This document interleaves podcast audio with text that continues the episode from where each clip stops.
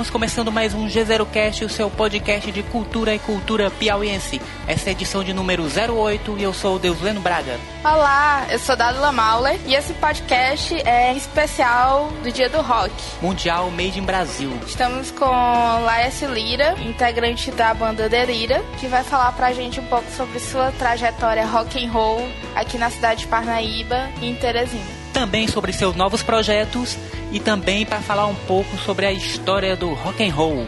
Vamos lá.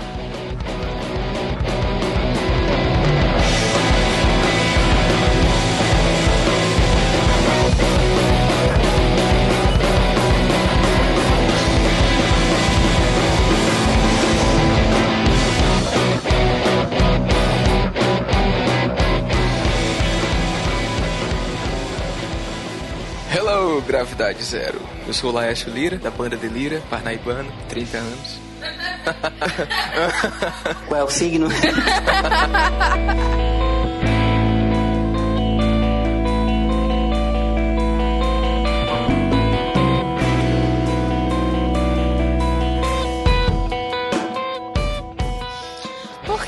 Dia Nacional do Rock? Que não é mundial, né? Dia Mundial do Rock. Na realidade, fala Dia Mundial, mas é só no Brasil, porque é uma coisa muito interessante isso. Nasceu de um festival que teve em 85 na Inglaterra, nos Estados Unidos e não sei se teve na Europa, com várias bandas, tudo em prol de uma causa, que era a fome na Etiópia. É o Live Aid. Que depois se transformou em Live Aid. E uma coisa super legal, né? Em prol do ser humano mesmo, essa coisa da fome que é bastante delicada. Tem essa coisa do rock, é mais legal tocar por uma causa bacana. E ficou essa coisa que se podia ser o Dia Mundial do Rock, que é contestado, que tem gente que queria que fosse em julho também, mas lá pro dia 5, que é quando o Elvis regravou That's Alright, a primeira música que ele gravou. Well, that's alright, Mama. That's alright for you. That's alright, Mama. Just any way you do it, that's alright. That's alright. That's alright, Mama. Any way you do. Well, Mama, she done told me. Papa done told me too. Son, that guy you fooling with, she ain't no good you. E tem gente que queria que fosse o primeiro show dos Beatles nos Estados Unidos também. Ladies and gentlemen, the Beatles.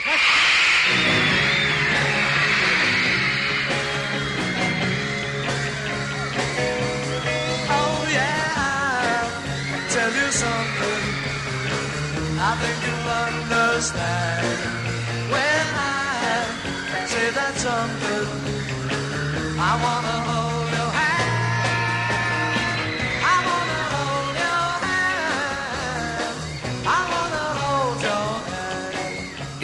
mundial, é só no Brasil que é considerado. Dia 13 de julho é o dia mundial do rock, mas é totalmente desconsiderado fora. Só no Brasil mesmo. Tem essa relevância, né? Que tem a relevância, porque perto dos anos 90 o pessoal começou a comemorar ah, dia 13 de julho. Aqui mesmo, antigamente tinha rádio rock, né? Que eu acho que era urbana. Não tem mais. Que era lá no final Aqui dos anos Parnaíba, 90. né? Lá. Isso, aqui em Parnaíba, no Piauí, Brasil também. Em São Paulo tem a rádio 89, se eu não me engano, e outra rádio. Que eles começaram a falar, a dia 13 é o dia mundial do rock. Dentre outras coisas que comemoram, né? Acabou ficando esse dia pra comemorar. Mas mais uma coisa de, de marcar mesmo que acontecem coisas legais e, e o rock faz muitas coisas legais. Juntar bandas e fazer comemorações, não só um sentido mercenário da coisa. De festa, né? Diversão somente. É, tem essa É o coisa, lado social, a né? relevância super social. Tem gente, o, o YouTube, o Bonovox participa dessas coisas e tem outras bandas também.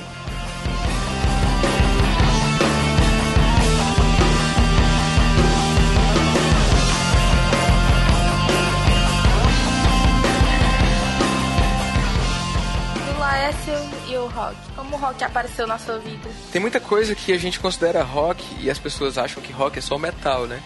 Eu não, pra mim, Nelson Gonçalves, meu pai ouvindo Nelson Gonçalves tomando cerveja. Na frente de casa era muito rock and roll, sabe? Era, era muito rock. Nesse meio dessas fitas aí que meu pai ouvia, tinha um disco de vinil do RPM na minha casa. E eu comecei a aprender a mexer na radiola, né? E achava muito legal. O meu irmão mais velho queria me dar o disco do Roberto Leal, mas só que eu não. Não, eu prefiro do RPM.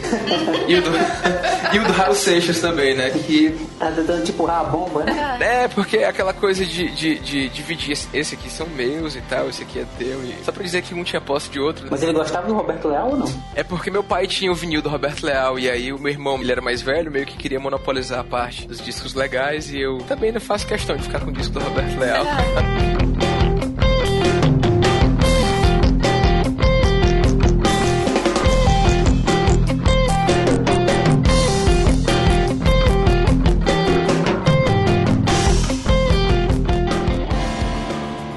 a mexer em, em disco, isso eu tinha 9 anos, 10 anos, não sei. Eu sei que no meio de uma dessas fitas eu ouvi Don't Let Me Down, dos Beatles.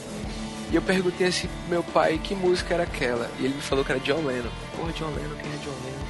Sabe, no meio de tanta música ali, Bohemia, Nelson Gonçalves, Agnaldo Timóteo, Os Folhas, um bocado de, de gente assim, eu ouvi aquela coisa peculiar ali e acabei gostando. Daí, na quinta série, mais ou menos 97, 98, não lembro. Eu comecei a aprender música na escola, até aí era música clássica, né? Só partitura, essas coisas, instrumento de sopro e tal. Nossa, que escola era essa, gente? É, é, é uma escola que tinha aqui, que, que chamava Edson Cunha. Caramba, tinha aula de música. É, tinha aula de música. Não tinha latim, mas tinha música. Não. Tinha, tinha uma banda de música pra desfile do 7 de setembro. Aham. E era uma banda de sopro com clarinete, com sax, com trompete, tuba. Isso é bem completo. Era super legal. E tava lá na hora do recreio, tava indo embora, e ah, vocês tá afim de participar da escola de música e tal. Esse foi o, o meu começo, né, mais clássico. Se é que eu tenho uma formação clássica, mas não muito. Depois disso eu saí da escola, saí da banda, comecei a ouvir disco de rock, comecei a ouvir The Guess Who, comecei a conhecer um pouco mais de Beatles, Rolling Stones. Até que um certo dia teve uma conversa simples assim, aqui mesmo na praia. E aí, cara, tu vai tocar que instrumento e tal? Aí eu, puxa, eu gosto de bateria, eu curto muito bateria. E que bateria, cara? Vai tocar guitarra, vai fazer outra coisa. Isso é porque eu acho que era um baterista frustrado. né? e eu acabei entrando numa aula de violão. Aí pronto, eu ouvia Guns N' Roses nesse tempo. Comecei a tirar uma música ali, Don't You Cry, ou tirar alguma música assim. E fiquei uns nove meses. O professor disse logo, ah, cara, tu tem uma predisposição aí pra tocar. Ah, bacana, porque eu ficava lá treinando. Ó, tá aqui, acabou meu exercício. Cadê? Eu quero mais. Eu sempre queria mais, né? E ele queria me passar uns MPB. E eu, não, não, não sei fazer esses dedilhados aí do Vinícius de Moraes. É um pouco culto pra mim. Eu queria tocar mesmo a Red Hot Chili Peppers, achar alguma coisa ali que tivesse a ver com rock and roll. Tinha muitas bandas também no tempo, Raimundos, aqui no Brasil já tinha passado o movimento do Mangue Beat, e os Titãs já eram bandas muito velhas e tal.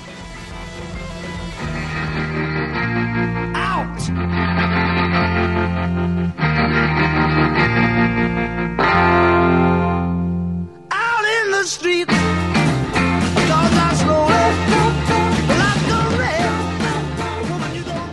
Eis que surgiu um professor, uma aula de baixo. E eu achei super legal, oh, eu quero fazer aquela aula ali. Era um instrumento elétrico e tal, eu, eu nunca tinha visto, assim, não saía muito de casa também. E fui fazer essa aula de baixo. Só que eu fiquei um mês ali, tá, pô, legal, gostei. Aprendi a fazer ali aquele ritmo em blues dos anos 50. Tum, tum, tum, tum, tum, tum. Pô, que legal. Umas levadas assim. Passei um mês e meio, mais ou menos. Porque era super caro a aula de violão. Era uns 5 reais a aula de violão. e eu tive que pagar 15 a aula de baixo. Pô, esse instrumento deve ser muito bom. Uma grana, né? Isso em 2000, por aí, lá em 2000 era, era muito grana. E eu fiquei por ali ainda e o professor disse assim, cara, tô montando uma banda, tava precisando de um baixista e tal. E tinha um dos amigos meus que tocavam lá nessa aula de baixo também, os caras já tinham banda, que era o Estigma, tinha outras bandas assim. E aí os meninos eram o Besouros da Silva, que estavam formando essa banda, Besouros da Silva. E, e Eu lá... muito. É, a gente fez um bocado de festa e até muito tempo. E aí eu fui descobrir onde que era a casa da galera e a gente começou a tocar. Eu lembro muito que eu cheguei, a galera tinha um cabelo bem curto assim, e naquele tempo cortava o cabelo sorvetão, né? E eu tinha esse corte e a galera falou assim, pô, tu vai poder balançar a cabeça e tal. Nem sabia que eu, nem queria saber se eu tocava ou não. Eu ia poder balançar o cabelo, já, já tava bacana. Eu tinha atitude, né? É, já tinha uma atitude rock and roll, já era aquilo ali. Depois de muito tempo eu descobri que meu pai, ele, ele tocava nos Atômicos, que eram as bandas dos anos, acho que nos anos 80 ou 70, no final dos anos 70 aqui em Parnaíba, que tinha muita gente. Tinha o Bituca, tinha o Reginaldo Mendes, tinha uma galera da velha guarda aí. Galera old school vai conhecer, né?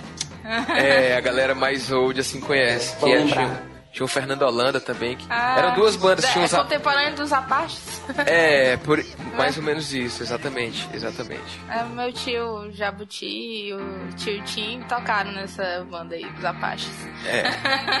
Eu acho que tinha gente que era mais antiga, que era o Inferno Céu, mas eu não lembro já. Só tem velhos, poucos registros assim, flutuantes sobre essas bandas. Enfim, acabou que eu fui, fui ver o ensaio da galera, e aí o baixista que tava tocando, tava morando aqui, tava fazendo jornalismo, ia estudar em Teresina, então eu acabei assumindo o baixo da banda. Não tinha baixo, peguei um baixo emprestado lá do Ricardo, que era o irmão do Jordano, que era o baterista da banda. Qual era a formação dos besouros nessa época? Era o Jordano na bateria, era o Rafael, Rafael Robson na guitarra, tinha o Sancler, que tava fazendo baixo, e o Ricardo, que era o vocalista. Então eram quatro. Eu entrei, aí o Sancler fez ainda um show ou dois, foi pra guitarra, fazer a segunda guitarra, e eu fiquei lá no baixo, anotei assim um repertório gigante de oito músicas, e aí acho que em agosto de 2001, 16 de agosto, primeiro show que eu fiz junto com eles. Daí a gente começou a tocar, eu fiquei tocando baixo em 2001, 2003 eu passei pra guitarra e daí foi até mais ou menos 2009 a gente tocando junto. Fez disco, comecei a compor. Eu fiquei um pouco vislumbrado com essa coisa da banda e tal. Ah, não vou me separar da minha banda, nunca. Todos os planos tinham a banda no meio e tal. Mas foi bastante tempo também, né? É, 2001 a 2009, oito anos. Foi um bocado, oito anos. Eu lembro que eu era bem novinha. Eu fui no primeiro show que, assim, com públicozão e tal, lá no Coliseu. Coliseu, é. Público muito legal. Também fui criado dentro do rock and roll, né? Eu vi, eu vi Beatles com 15 anos a primeira vez. Uma coletânea que meu pai tinha, The Best Of, não sei o quê. Mas só que era uma coletânea gigante, vários CDs, né? É. Era quase a discografia mesmo, né? Tava no meio musical muito. Aí eu lembro que uma vez é, papai me mostrou Janis Joplin, né? Ah, não tem que cantar que nem essa mulher aqui, isso aqui. nunca consegui, porque ali eram muitas drogas, eu não- nunca consegui. Um grande né? É. Como eu não, não, não me dei bem, não me dou bem com, com a vibe sexo droga e rock and roll, mas eu fico só no rock and roll mesmo, é só suficiente pra mim. essa coisa da era hippie, né, da era que marcou bastante o rock and roll. Tem muito essa parte de LSD, de coisas psicodélicas e a galera fazia discos muito relevantes para a história do rock, justamente com essa ação é licérgica. Que foi criado até um estigma a respeito do- dos 27 anos, né? É. A galera que morria com os 27 anos. James Joplin, Jim Morrison, Jimi Hendrix. É, e fora da curva estavam os Beatles, né? Por parte dos produtores e tudo, de tentar domesticar um pouco o rock, né? Deixar ele mais comercial, garotinho de terno, cortinho de cabelo arrumado. Mas era só o visual, porque a mente deles Era, era, era mais. né? era mais arrumadinho mesmo, aquela coisa de terno e a galera não considerava muito rock, né? Era o, o yeah, yeah. E tinha É, as mas depois eles, loucas. eles foram pra pegada mais alternativa mesmo, né? Depois É. dos 60 ali. É que a mente deles era muito vanguardista, né? É uma John parada. Lennon, George Harrison. Uhum, uma parada transcendental. Aí o George Harrison foi pra Índia e ficou. Ficou doidão. Ele, é, ele ficou muito doidão com a citra, ganhou uma Ah, citra mas do é Ravi Shankar. aquilo, cara. é Maravilhoso. Era muito legal. Eles iam, se eu não me engano, eles podiam ter participado do Woodstock, só que a banda já tava assim, todo mundo distante. E não deu pro, pro John Lennon reunir a galera e pro Woodstock, né? Ele acabou que ele participou, acho que em 68, do circo dos Rolling Stones. Que aconteceu, os Rolling Stones fizeram um circo e convidaram The Who, Jethro Tull, um bocado de outras bandas da época. Só ruim, né? Só tem. Eu, eu conversando, nada. conversando há poucos dias com um amigo meu que conhece muito dessa parte, ele falou que o próprio Rolling Stones ficou assim, puxa, a apresentação do The Who botou a gente pra. Do chinelo. Ficou assim, porra, muito respeito com os caras, que os caras fizeram uma, uma apresentação em tanto. Os Beatles têm uma diferença de antes de 66, 62, iê, total, 63, 64. Eles pararam de fazer shows. Os shows eram uma, uma adrenalina mil, né? Eles tinham que fazer show no X Stadium, por exemplo, eles tocaram no meio do estádio. Ninguém tava no gramado, o pessoal tava só na arquibancada ao redor, um estádio gigantesco. E mesmo assim o barulho da plateia ultrapassava os watts dos amplificadores, que naquele tempo não tinha muita tecnologia. Acho que ninguém nem tava preparado pra um show daquele tamanho, né? É, foi muita dor de cabeça pra botar um show, uma Era um sonorização no, desespero, histeria mesmo, né? Os meninos. É. choro, é ambulância pra tudo quanto era lado. Foi ali que foi aprendido o rock de arena, né? Que É. foi quantos anos na década seguinte. É por aí. E aí disso, tem essa fase dos Beatles que quando eles ficaram só em estúdio, que eles ficaram muito tempo só em estúdio, poucas vezes eles apareceram pra tocar ao vivo, como o lançamento do All Needs Love, que eles foram tocar na TV, aí fizeram apresentações ao vivo novamente. Mas essa fase que eles ficaram no estúdio é muito bacana. Tem banda que tu vê é, que não é muito boa de palco, por exemplo, mas no estúdio é uma coisa maravilhosa. Tem muitas referências assim. Red Hot Chili Peppers é uma que eu acho que no estúdio é ótimo e no palco eles deixam um pouco a desejar, assim. É porque o som, é, o som é tão bem processado, né? Que é difícil reproduzir ao vivo. E dessa forma ficavam discos como Abbey Road, o próprio It Be, eu acho que o álbum branco também, foram todos feitos, já tem essa parte mais progressiva, o Sgt. Peppers. Muito, muito bem trabalhado e tal. O Bessol tava começando, né? O Rubber Soul. Mas tava começando a botar um- as letras um pouco mais É, engajadas. que depois tem o Revolver. E diz que o Revolver era pra ser o lado B do Rubber Soul. né? É, uma continuação. Era pra ser um disco duplo.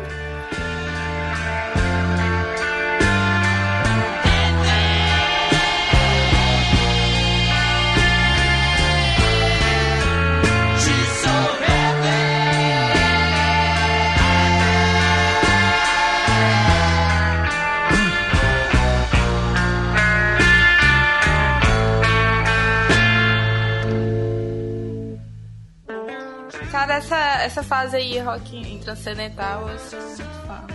Que quem diz que tem algum preconceito com rock and roll é porque não conhece essa fase do rock and roll. Não conhece mesmo. Porque é uma coisa, uma profundidade, assim, de alma mesmo. E, assim, uma ligação até com música clássica e tal, com, com, a- com essa vibe mesmo de Oriente, né? E muito legal. A partir daí que começou a ficar mais, mais intrincado, né? O, o rock and roll começou a ter umas harmonias mais elaboradas. Surgiu também o movimento, além do psicodelismo, surgiu também o Rock progressivo. Pink Floyd. que é uma parte muito boa. Na realidade, nesse tempo tinha muita figura, tipo o Eric Clapton e o Jimmy Page também, que tinha uma banda, o Yardbirds. O Eric Clapton tocou, o Jimmy Page tocou, o Eric Clapton formou o Cream, tinha o Jeff Beck também. O Eric Clapton gravou algumas músicas com os Beatles e tal. Nessa época, o Jimi Hendrix tocando com Cry Baby, porque os caras eram realmente gênios, né?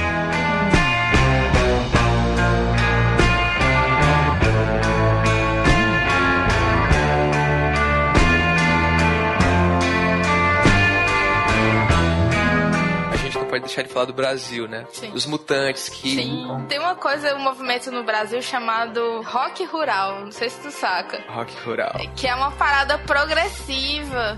Eu lembro que meu pai me mostrou um disco uma vez do Jonas e a Baleia, que a música é, é muito legal, cara. Que tem essa pegada progressiva, bucólica, assim como do movimento hippie da época e tal, né? Aham. Meu pai, inclusive, era hippie. e Boa ele referência. conheceu essa galera de perto, assim, lá de Minas Gerais e tal. Aham, legal. Referências ótimas. Hoje em dia tem, tem muita gente que procura se aprofundar no rock made in Brasil, que tinha muita coisa. O Terço, Ave Sangria, que era a banda do Alceu Valença. Tinha o, o Vimna, que era o Lobão, o Hit, o Lulu Santos. Muita coisa que muita gente não conhece mesmo. Assim, a galera do Brasil realmente não conhece. Um movimento muito grande. Por exemplo, os Mutantes eram reconhecidos mais lá fora.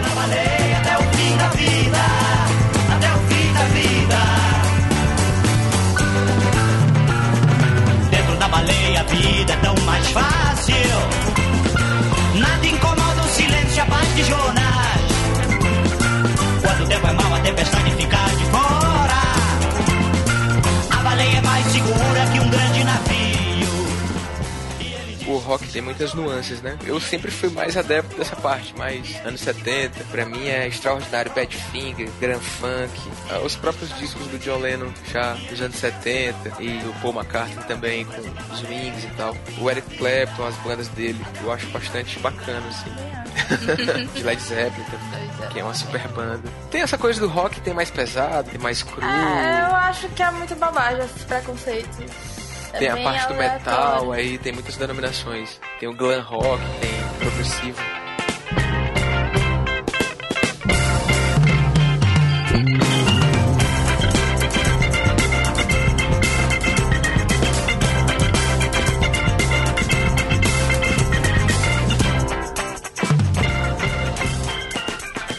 Coisa importante. Quando você leva a banda pro estúdio, então você vai, vai explorar, né? Então, essa questão de tu fazer uma música cover, tem bandas que são covers, né? Há poucos dias eu tava conversando com um novo amigo aí, que é de Recife, que é o Bruno Souto. Ele tem uma banda, Vou Ver, e tava conversando com ele, e a gente conversando, trocando figurinha e tal. Ele falou que estão fazendo uma comemoração do disco do Alceu Valença. 25 anos, eu não sei quantos anos de carreira do Alceu Valença. Foram convidados artistas novos para fazerem versões das músicas do Alceu. Eu acho assim, até para eu ir pro palco também hoje, na noite, tocando, é super bacana tu colocar do teu jeito. Vou fazer assim. Porque respeito de excesso também é, é um pouco chato. Pode virar uma falta de respeito. Né? É, você tá imprimindo sua personalidade, tá- vai tocar pra quê, né? Pois é, quem é esse cara que tá fazendo minha música igual fez? Os que eu não gosto mesmo são aqueles acústicos sem vergonha, que a pessoa tá só com a voz e violão, aí desacelera a música, tu É. fica cantando bem devagarinho e pronto, é uma versão. Isso não é uma versão, cara. É, não é uma versão. Ainda revoltado com as versões. tem que ter uma certa atitude, né? Pra chegar numa música, ó, vamos fazer essa música assim. A música em si já é uma coisa progressiva, né? Tu vai respeitar a letra ali, tu pode fazer uma coisa surpreendente, pode ultrapassar as expectativas. Mas é uma coisa, é uma coisa boa, eu acho que isso é super válido. Já que hoje, pra, pra tu começar a tocar, poucas vezes tu pode já tocar tuas músicas, então se tu fizer umas versões das bandas que te influenciam, ou que a galera já tá tocando e que tu quer entrar no mercado também, faz uma coisa diferente, isso já diz de uma identidade ali, tem algo ali que tá querendo brotar, e não é algo igual, não é algo banal, assim, de uma forma. É algo que realmente tá imprimindo a personalidade do músico, da banda. tá mostrando que quer fazer também algo mais, né? É, quer simplesmente reproduzir. É. Tem que mostrar um pouquinho dessa humanidade que todo mundo tem. E é assim tem a percepção sonora de cada um, né? Eu já toquei com a Dalila. Até onde eu lembro foi muito subjetiva. Eu vou interpretar dessa forma, porque assim, pronto, a gente não precisa. Depois a gente tocou lá no Instinto Choupana. Instinto chupando. Eu fui pro ensaio da, do Visor Desafio Silva, não me recordo por quê. Aí eu aí me mandaram. É, dá no canto, sei o quê. Aí me botaram pra cantar lá. Não, vou tocar com a gente, fazer uma participação, não sei o que, não sei o que. Aí eu cantei, não vou nem mentir, não lembro qual é a música. Eu lembro qual era. a música. Qual é a banda? Era Somos Quem Podemos Ser. Ah, sim, puta que pariu, ficou. Engenheiros do Havaí. Botaram, botaram o tom deles pra eu tocar, né? E aí eu tentando alcançar a voz lá no agudo, oitavada, nossa senhora. Tinha gravado isso até pouco tempo, tinha gente que tinha isso gravado.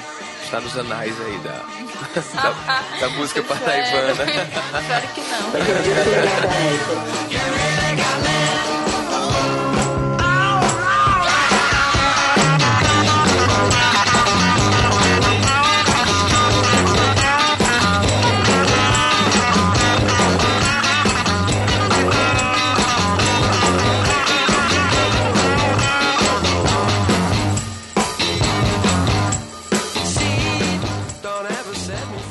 Oito anos que eu passei tocando, sempre tinha um que tinha uma influência de, de engenheiros. Engenheiros é uma banda pré-programada, né? Uma coisa pré-fabricada, um pouco intelectual ali. Anos 80 tem muito isso, né? Titãs, Engenheiros do Havaí, Nenhum de Nós. Muitas bandas têm essa coisa meio intelectual. Que pra mim, não, não. Eu acho que, que cada vertente rock and roll, elas têm um propósito diferente, né?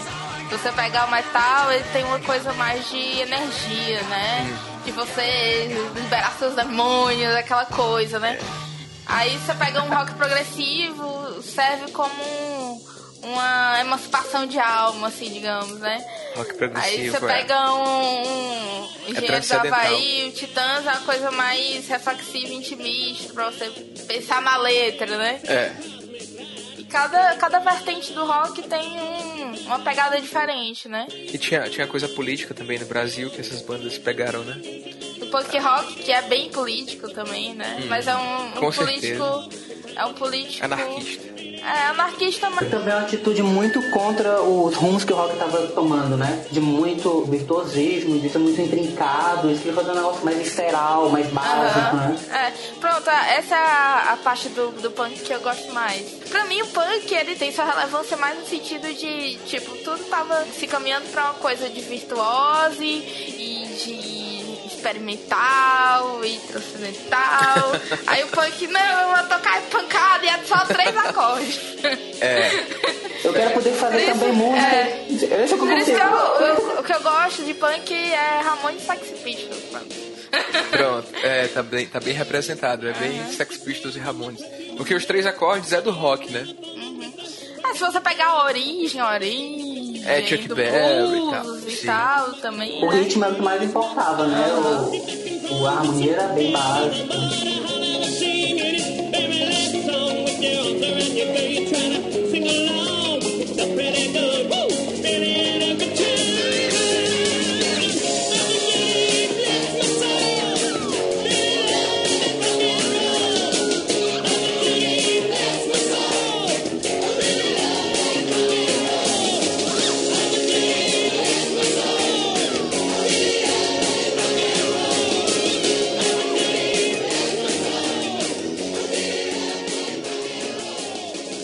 Piauí tem essa coisa regional, né, que a gente fala.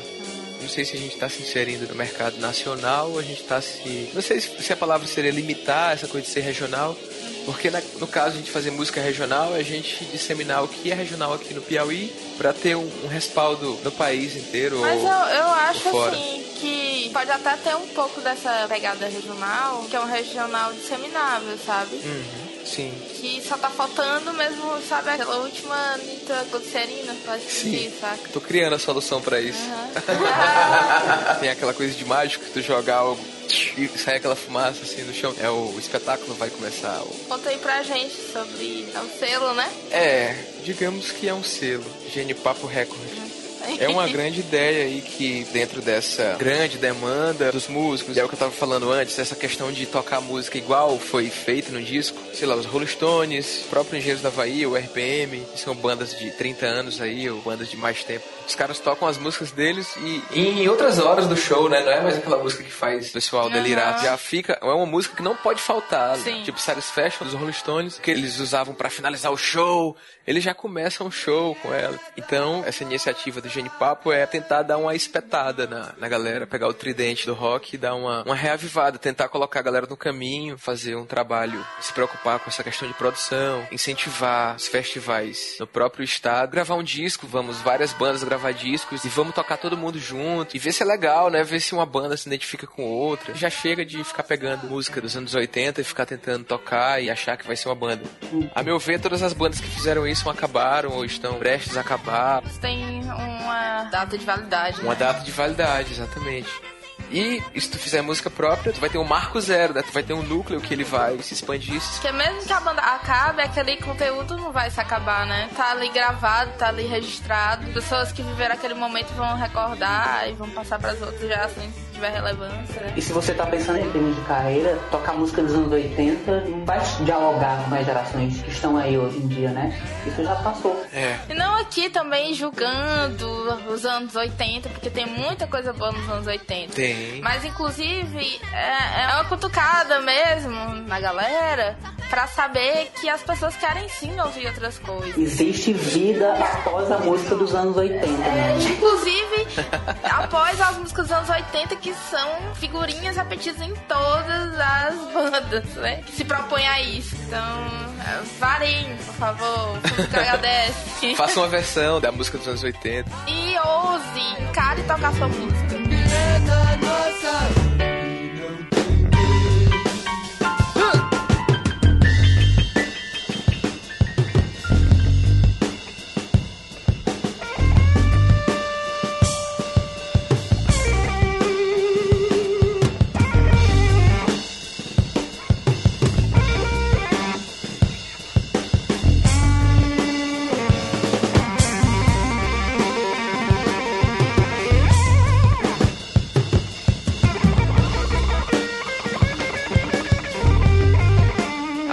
Hoje é justamente isso. O que é que tu tem de legal? Por que, que tu pode gravar algo na internet? A internet hoje é uma facilidade que ela só quer que tu mostre algo que tu faça aí, que aquilo ali.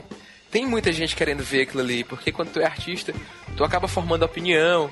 Então, se tu é um artista e tu vai falar assim, não, eu vou fazer um trabalho só pra mim, tu tá dizendo que teus fãs e a- não vale nada, assim, tu não quer ter uma troca de, de- Tu não quer mostrar o teu trabalho pra ninguém. Ou então é medo de dizer assim, não, não, eu não consigo fazer um trabalho legal, então eu não vou mostrar pra ninguém. Minha música nunca vai tocar no show, eu nunca vou ser convidado pra ir no show, eu nunca vou conseguir fazer algo que tenha um certo respaldo. Cara, cadê a tua atitude? Essa é a essência do rock and roll. É tu subir no palco e vamos fazer um show de rock. O show de rock tá na atitude. Então tem a Style Way to Heavens, tu tem It's a long way to the top.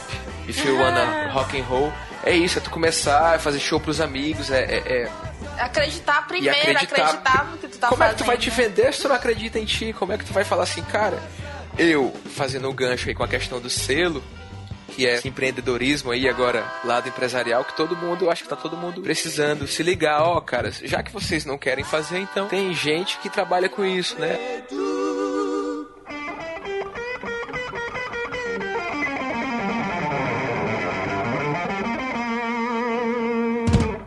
Que sempre tentar atingir, né? Se as pessoas estão acostumadas a ouvir determinado assunto numa música ou ideologia, algo, alguma atmosfera que as pessoas só, só se sentem tocadas através da música, de repente a gente pode usar pra fazer elas pensarem de uma forma diferente. Outras coisas que elas podem levar a vida mais uma boa e tal. Enfim, várias coisas. Agora, lembrando de uma coisa, se o cara tá esperando de tocar no jogo, ele tem que correr, viu? Porque vai ser só até dezembro. Ah, é, foi uma referência bem. foi uma referência muito.